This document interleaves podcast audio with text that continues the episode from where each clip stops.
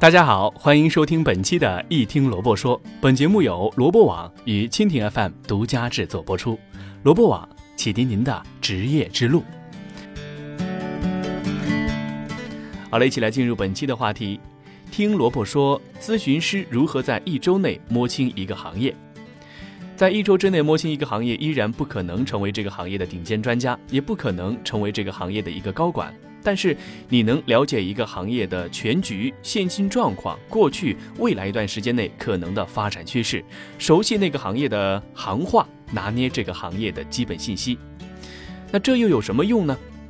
你能和那个行业内的人自如对话，你能站在局外人的角度，配合你自己的知识和经验来看到新的机遇，你能在你的客户面前让他刮目相看，你还能拿到一份好工作。了解你的上司在做决策的时候会考虑什么？咨询公司的人如何在一周内摸清一个行业呢？有一个咨询公司的创始人招聘员工时布置了这样一份任务：一周之内给我一份某一个行业的报告。来投简历并写报告书的不乏国内外名校的学生，可是呢，他失望的发现没有一个应聘者达标了。他收到的那些报告书都没有一个亮点。一个星期之内如何摸清一个行业的情况呢？了解一个行业这件事本身不太可能快速完成。不过，如果我们只是想摸清楚最基本的情况，我们可以通过，呃，问对几个关键问题着手。这些问题围绕着一个根本问题，就是这个行业的链条是如何运转起来的。一，这个行业的存在是因为它提供了什么价值？二。这个行业从源头到终点都有哪些环节？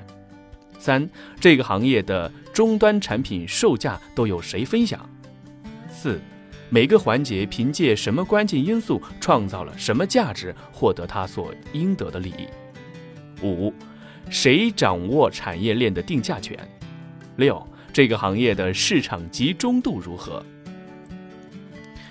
而信息获取的渠道呢，则包括第一条，金融投资机构的行业报告；二，咨询公司的分析报告；三，行业交流网站或者是论坛的热门帖子；四，业内企业的培训课件；五，参加行业展会或者是论坛；六，从业者的私下交流。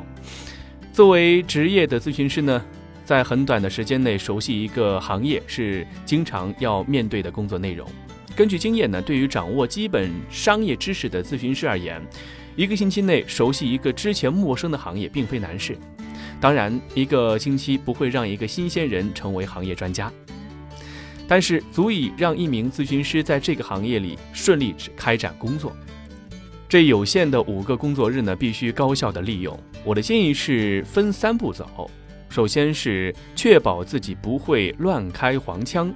其次，让自己进入这个行业的对话；第三，争取提出令人眼前一亮的观点。第一步，首先是不要开黄腔。进入一个新的行业呢，首先应该了解这个行业里的领导企业，很可能就是你正马上需要去服务的企业。了解一个领导企业最直接的方式就是读他们的财务报表。那么，上市公司的财务报表一般都是公开的，并且通常会附上很有用的董事长致投资者函。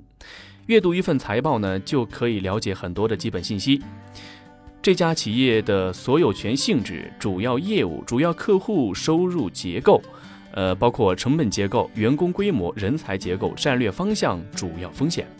即便你真正想了解企业是非上市公司，它也必定与其最主要的竞争对手有很多相似之处。所以，阅读财报可以让你对这个行业里的主要玩家有一个基本的了解，不至于提出一些太离谱的问题或者是建议。第二步，进入行业对话，做到了不开黄腔，也还不足以跟行业里的 CXO 们展开对话。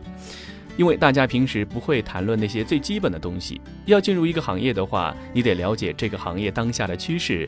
有些人会推荐跟行业里的朋友去聊天，但作为一个时间紧迫的内向性人，我个人更愿意以研究材料为主，与朋友聊天为辅。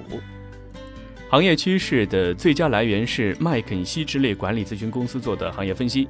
呃，那么我个人尤其推荐的是麦肯锡季刊发布的研究报告，以及经济学人的行业分析。从这两个网站搜索出的最近五年所有与你关注的行业相关的文章，花一到两天的时间全部通读一遍，你应该能够把握这个行情、这个行业的这个脉搏和行情。在中国市场上工作，我们会担心来自于麦肯锡和经济学人的分析不够中国特色。我们的经验是，一方面可以适当补充一些本土内容，另一方面，中国各行业的发展基本上与世界先进水平保持三到五年的差距。也就是说，欧美发达国家的三到五年的发生过的，应该是中国正在发生的；欧美发达国家一两年前发生过的，和应该会和一两年后的中国发生。比起中国特色，很多时候简单的市场规律和时间差更有效。与此同时呢，在整个一周的时间里，你要让自己浸泡到这个行业的上下文中啊。办法很简单，订阅一堆与这个行业，呃，与你想要针对的目标企业相关的新闻啊，把其他的一些新闻和内容啊暂时屏蔽掉。在地铁上、咖啡馆，包括床头上啊、马桶上，所有的空闲时间都来看这个行业。啊，这家企业最近发生了什么？比如我在关注这个澳洲的一些保险行业的阶段。第三步呢，就是以我为主，提出观点。